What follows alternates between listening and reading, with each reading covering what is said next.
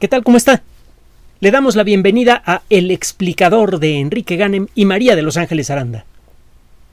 En los últimos días le hemos presentado un panorama breve, pero esperamos razonablemente actualizado, de las nuevas técnicas que en el corto plazo podrían cambiar de manera muy importante la estructura de nuestra sociedad.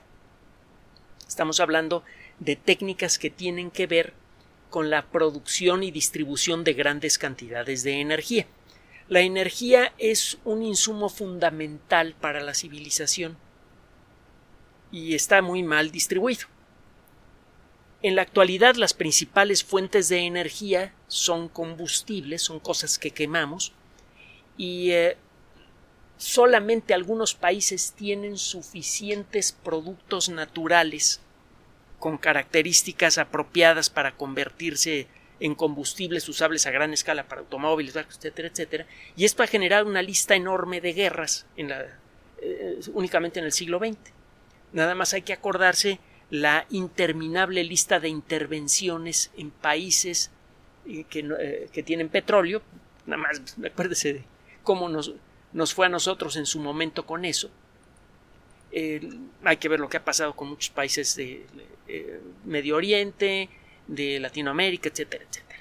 Eh, en lo que a las guerras se refiere, pues mire, nada más vea lo que pasó en la Segunda Guerra Mundial. Los esfuerzos principales de, por ejemplo, de Alemania, tuvieron que ver en, en buena medida con la búsqueda del petróleo, el hacerse del petróleo el ataque a Rusia tenía, entre otras cosas, de manera muy clara el objetivo de hacerse de los grandes campos de petróleo eh, al, sur de, ese país. Y lo mismo pasaba con eh, la guerra en, el norte de África. La idea era llegar a los campos de petróleo de Arabia Saudita. Y eh, bueno, a, final de cuentas, lo que uno de los factores más importantes que contribuyeron con el final del nazismo fue precisamente que no pudieron conseguir sus objetivos de hacerse de, una fuente de petróleo estable y de suficiente tamaño para poder continuar con su esfuerzo de guerra. No fue el, único factor que acabó con la maquinaria de guerra nazi, pero ciertamente fue uno de los más importantes. El caso es que la energía del Sol cae por todos lados y en gran cantidad. Eso sí, la densidad con la que cae esa energía es mayor en los trópicos que en, las zonas templadas. En el trópico, bueno, o en el espacio a la altura de la Tierra, una eh, superficie de un metro cuadrado recibe un poco más de mil watts de energía. Si usted captura esa energía durante una hora, está usted capturando un poco más de un kilowatt.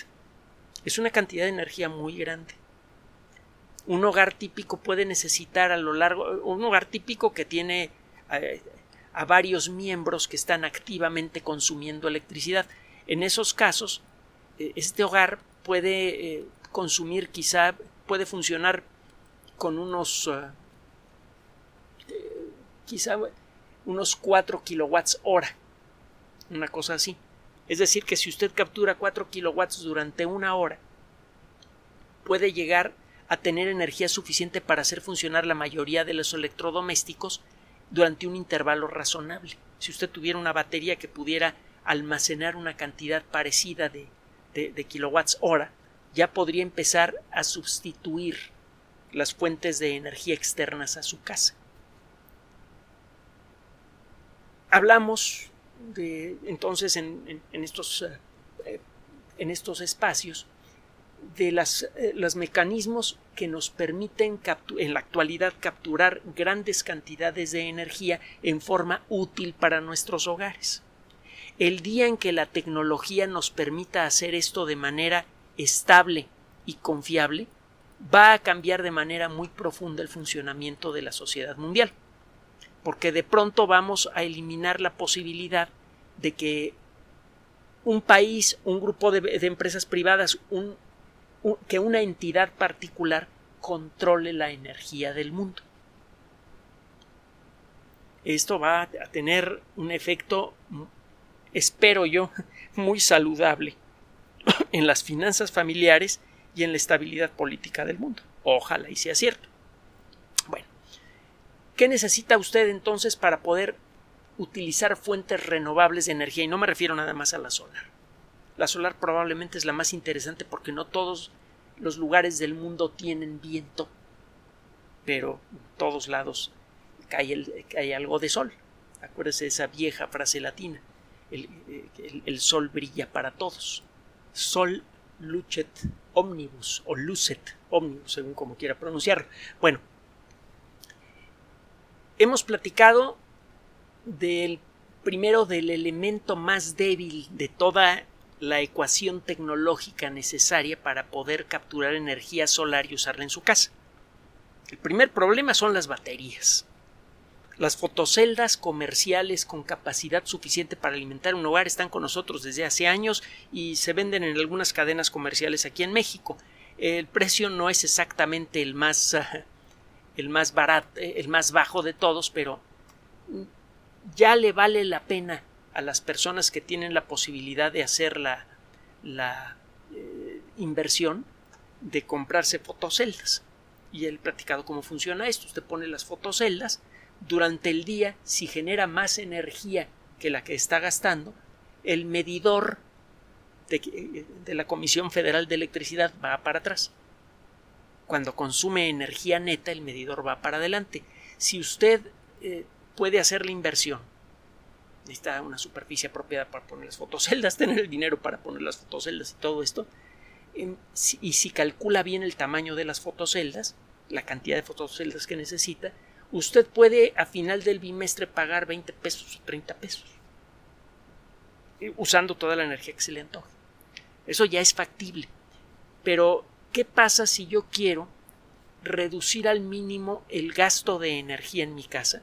Y ahora que se vienen los automóviles eléctricos o ahora que ya están los automóviles híbridos que también hay que cargar con electricidad, pues me gustaría agregar al gasto de electricidad que hago todos los días el gasto de la electricidad del automóvil.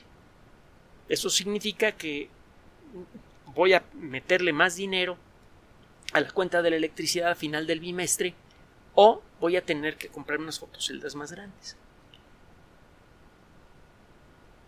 Lo ideal es entonces tener eh, contar con una batería capaz de almacenar una gran cantidad de energía solar. Durante el día generalmente las fotoceldas caseras producen más electricidad que la que se está consumiendo durante el día, para en la noche poder utilizar esa energía a su gusto sin tener que pagarle a una compañía externa. Estas baterías, lo que vamos a comentar, todavía son caras. Las baterías eh, para casa generalmente son de litio, tienen una vida media corta de pocos años y bueno, el precio es de varios miles de dólares, no valen la pena por el momento, pero le platicábamos también de nuevas tecnologías de baterías mucho más duraderas, mucho más baratas y con una capacidad vastísima, las baterías de flujo. Hablamos de las fotoceldas. Las fotoceldas son la tercera pata del tripié.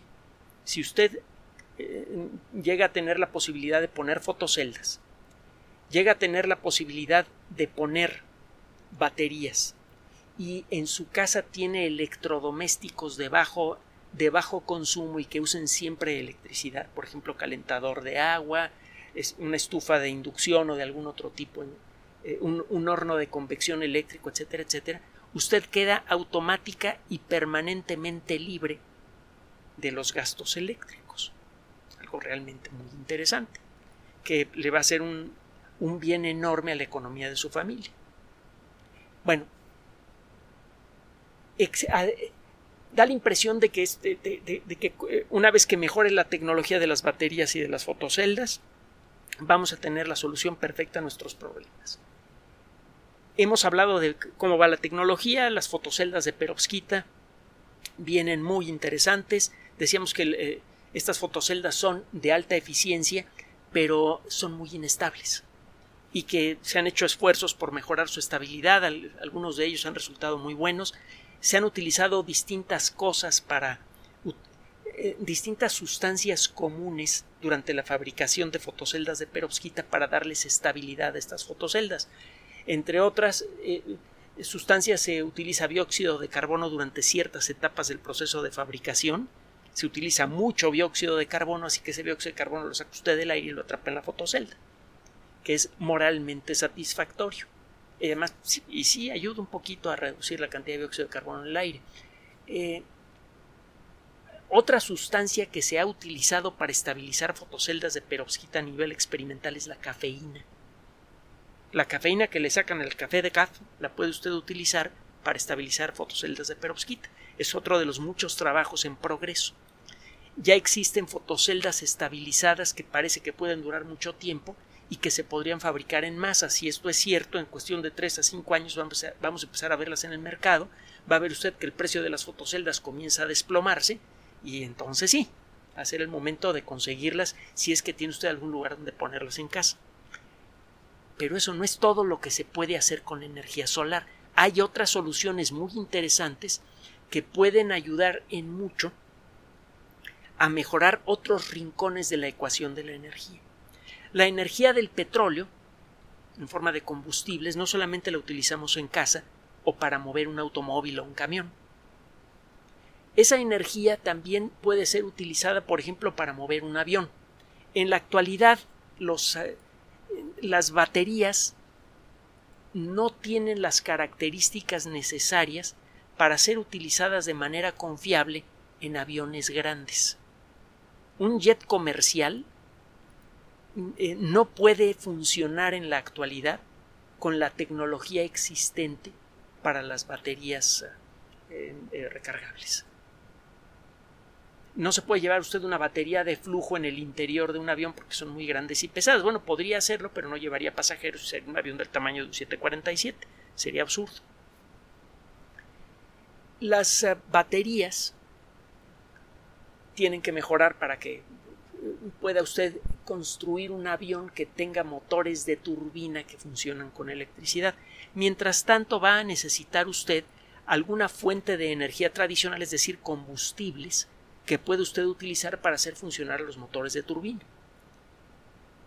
Lo mismo se puede decir para el funcionamiento de grandes barcos y para en, muchas industrias en donde se necesitan fuentes de energía eh, eh, muy muy poderosas, es decir, fuentes de energía que produzcan muchísima energía de manera sostenida por mucho tiempo y la tecnología solar es probable que no se preste a eso de manera directamente. Es decir, el capturar energía con fotoceldas para luego alimentar fábricas es probable que nunca llegue a ser muy atractivo.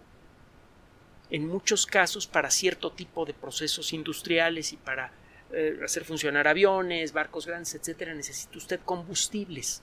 Cuando usted quema algo, lo que hace es combinar las moléculas del combustible con oxígeno o con alguna sustancia que libere oxígeno en grandes cantidades, por ejemplo el peróxido de hidrógeno puro. El resultado pues, de esta mezcla de oxígeno con estas moléculas combustibles es una flama muy intensa, gran cantidad de calor, y a final de cuentas, si la combustión es muy muy buena, tiene usted dióxido de carbono y agua. Este proceso en principio es reversible.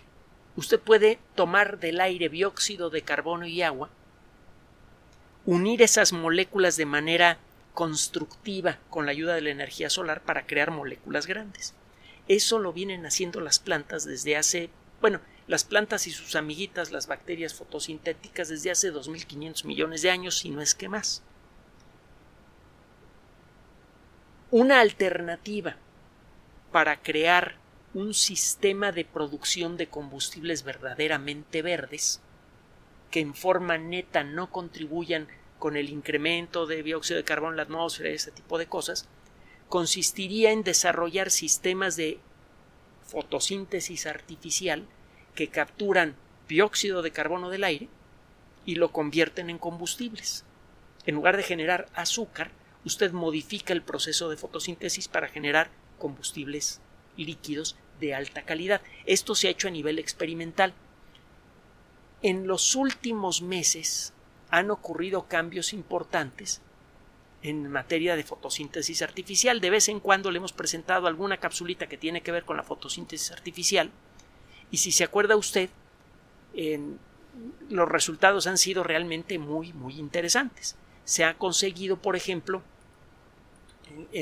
desarrollar cantidades importantes de eh, cierto tipo de sustancias útiles para industrias, por ejemplo, eh, algunos combustibles orgánicos simples a partir de sistemas de fotosíntesis artificial experimentales, todavía no son baratos. Recientemente fueron eh, publicados unos trabajos en varias revistas, Uno de, una de ellas es Chemical Catalysis, es una revista que se dedica únicamente al proceso catalítico. Un catalizador es una sustancia que puede ser simple o muy compleja que facilita una reacción química pero que no participa de ella. Un catalizador simple es el platino. Los átomos de platino por sí mismos pueden facilitar reacciones químicas. Por ejemplo, la descomposición de las moléculas a medio quemar que están por salir del caño del automóvil. Pasan por un convertidor catalítico que puede tener platino, cantidades pequeñísimas de platino de otros materiales igualmente caros, que están muy calientes y al tocar a, estos metales ultracalientes, estas moléculas se rompen en dióxido de carbono y agua. Bueno, en el mundo de la biología, las enzimas son proteínas, son moléculas muy grandes y muy complejas que facilitan reacciones químicas también. Las enzimas tienen actividad catalítica. hay un trabajo eh, que es una muestra de lo que está sucediendo ahora en materia de fotosíntesis artificial que acaba de ser publicado en esta revista Chemical Catalysis. Eh, tiene, pues, ¿qué? Tiene un día este trabajo. Sí, pues unas pocas horas de haber eh, salido al público. En el que se estudia en la efectividad de un proceso químico particular que funciona por fotosíntesis artificial. Lo que se pretende hacer es eh, conseguir la formación de ligas, en este caso particular, de átomos de oxígeno, juntar dos átomos de oxígeno, para poder usted le mete alguna cosa por ejemplo, dióxido de carbono o gases contaminantes de los que se producen en fábricas, que muchas veces tienen moléculas orgánicas a medio quemar. Usted mete eso en esta hoja artificial, la alimenta con luz de sol y del otro lado puede usted tener oxígeno puro que está saliendo a la atmósfera. Es un, un dispositivo artificial que realiza mucho de, lo que hace la fotosíntesis. Una planta, una planta toma dióxido de carbono y agua del ambiente, luz del sol y genera azúcar.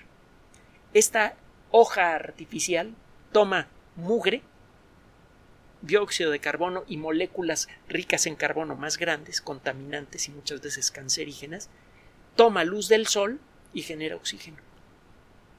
Y residuos más fáciles de manejar, por ejemplo, dióxido de carbono el dióxido de carbono es mucho menos peligroso que algunos de los productos orgánicos complejos que encuentra usted en el humo de algunas fábricas.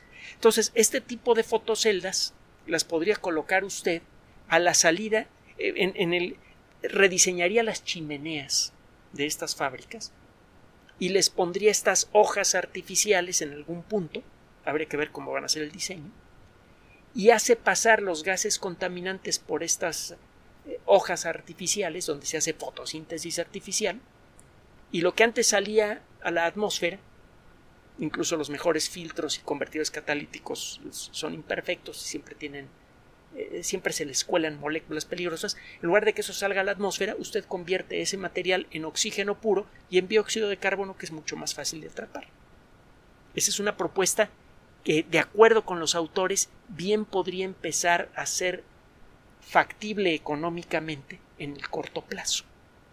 Si no estamos hablando aquí de a futuro y a ver cuándo, ¿no? Como está pasando con la fusión nuclear, ¿no? Esto podría hacerse realidad entre 3 a 5 años a futuro. Ahí depende, desde luego, de cuánto dinero le vayan a poner detrás de estos estudios, cuánto interés se ponga detrás de estos estudios. Es un trabajo interesante. Luego, hay otro trabajo eh, generado en el Instituto de Tecnología de Nagoya, en Japón, que acaba de ser publicado en la revista Scientific Reports. Esto fue publicado el mes pasado. Es nuevecito. Digo, no tan nuevo como el trabajo anterior, pero es nuevecito. Bueno, el caso es que eh, lo, que hacen estos investigadores es reportar una técnica que permite tomar eh, luz del sol y dióxido de carbono y descomponer la molécula de dióxido de carbono. De un lado le queda hollín, polvo de carbón, que puede usted utilizar a nivel industrial en grandes cantidades. Se utiliza el carbón activado, que es a final de cuentas carbón puro, como filtro. Incluso hasta para hacer píldoras de carbón que se toma usted cuando eh, eh, tiene usted mal aliento. Ese carbón además puede ser utilizado como materia prima para la fabricación de un montón de otras sustancias. Entonces toma usted aire cargado con dióxido de carbono, lo hace pasar por esta celdilla artificial, se libera oxígeno y que se queda usted con hollín, carbón puro, que es un material no contaminante de gran valor comercial y que en el peor de los casos podría usted mezclar con tierra y no pasa nada, hasta enriquece un poco a la tierra, si no lo si no le pone demasiado. Esta tecnología utiliza además materiales comunes que se han utilizado antes para atrapar luz, por ejemplo el nitrato de plata. El nitrato de plata fue uno de los primeros productos que se utilizaron en las primeras películas fotográficas y durante casi todo el siglo XX casi todas las imágenes fijas y muchas de las imágenes móviles en películas que fueron capturadas con una cámara quedaron registradas en películas ricas en nitrato de plata.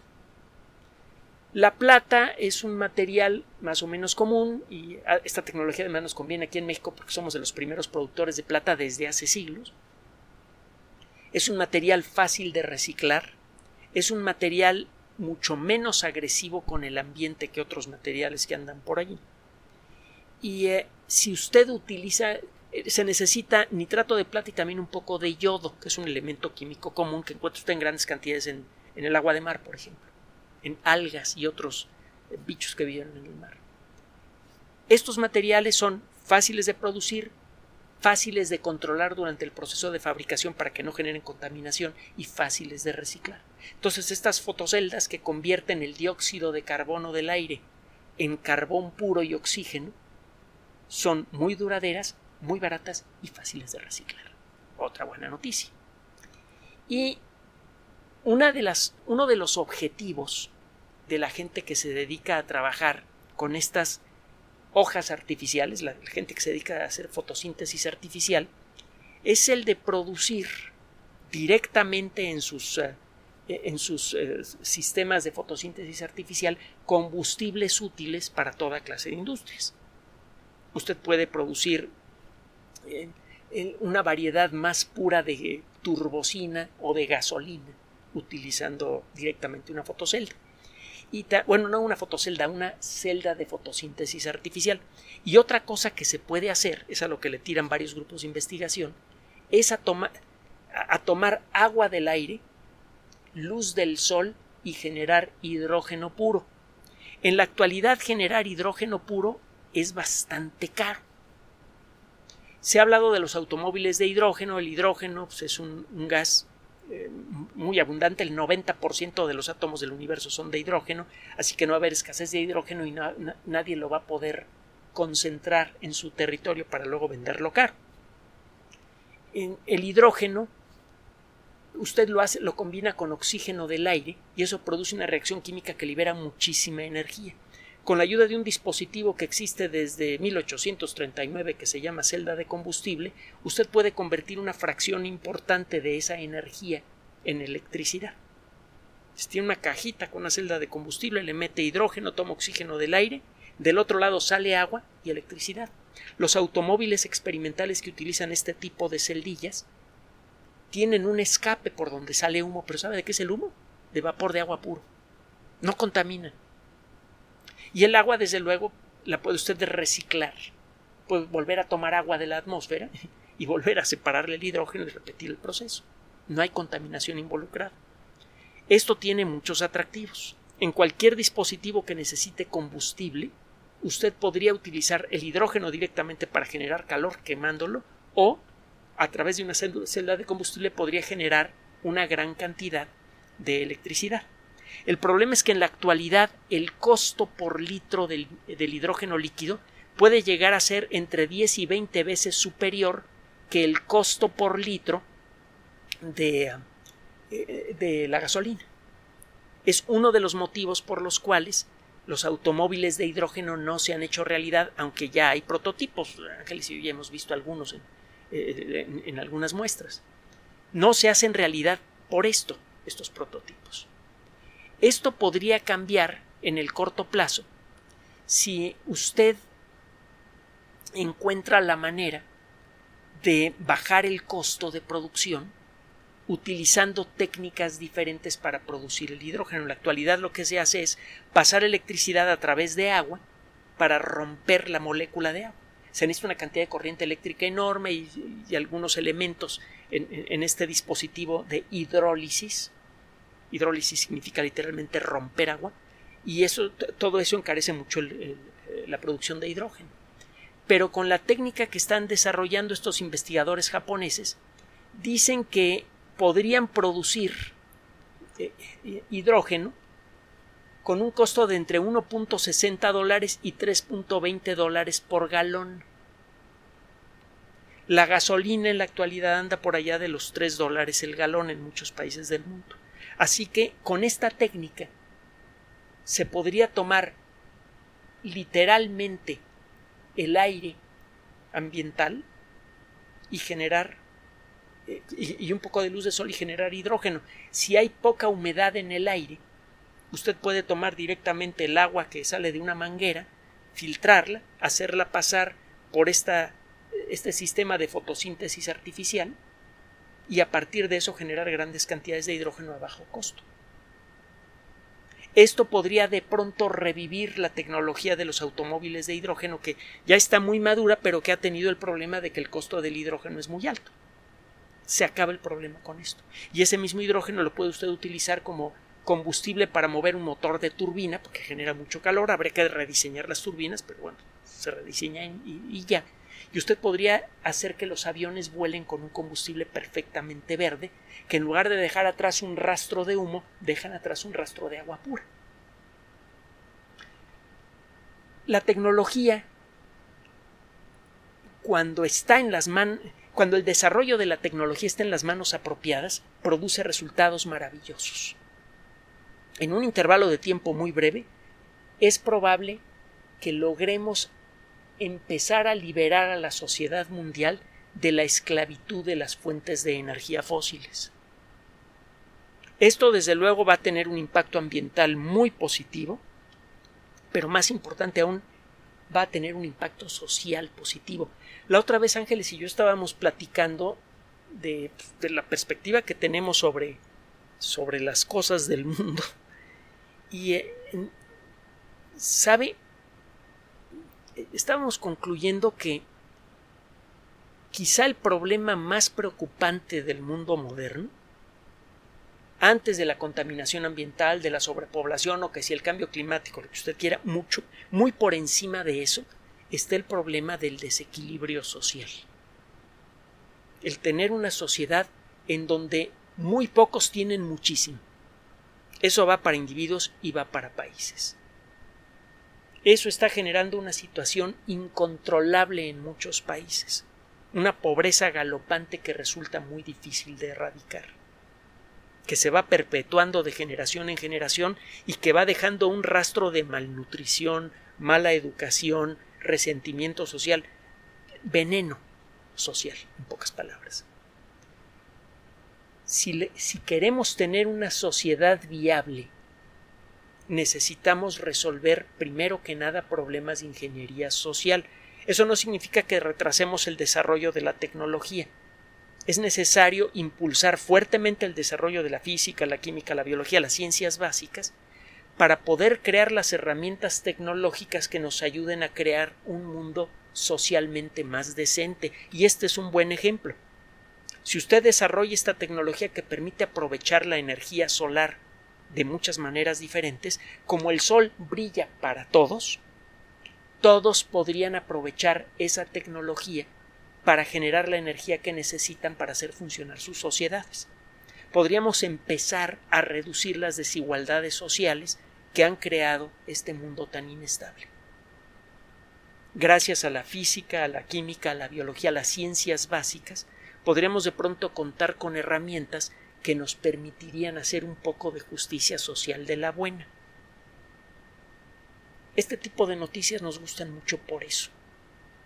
No solamente por lo inteligentes que han sido los investigadores que han encontrado todas estas mañas, sino por la promesa de que esas herramientas en las manos apropiadas nos ayuden a crear un mundo mejor para todos.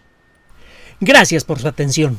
Además de nuestro sitio electrónico www.alexplicador.net, por sugerencia suya tenemos abierto un espacio en Patreon, el explicador Enrique Ganem, y en PayPal, el explicador patrocinio por los que gracias a su apoyo sostenemos este espacio. Puede usted descargar gratuitamente estos audios en formato MP3 en Spotify y en iTunes como El Explicador sitio oficial y en SoundCloud como El Explicador y con formato de video en YouTube en El Explicador sitio oficial.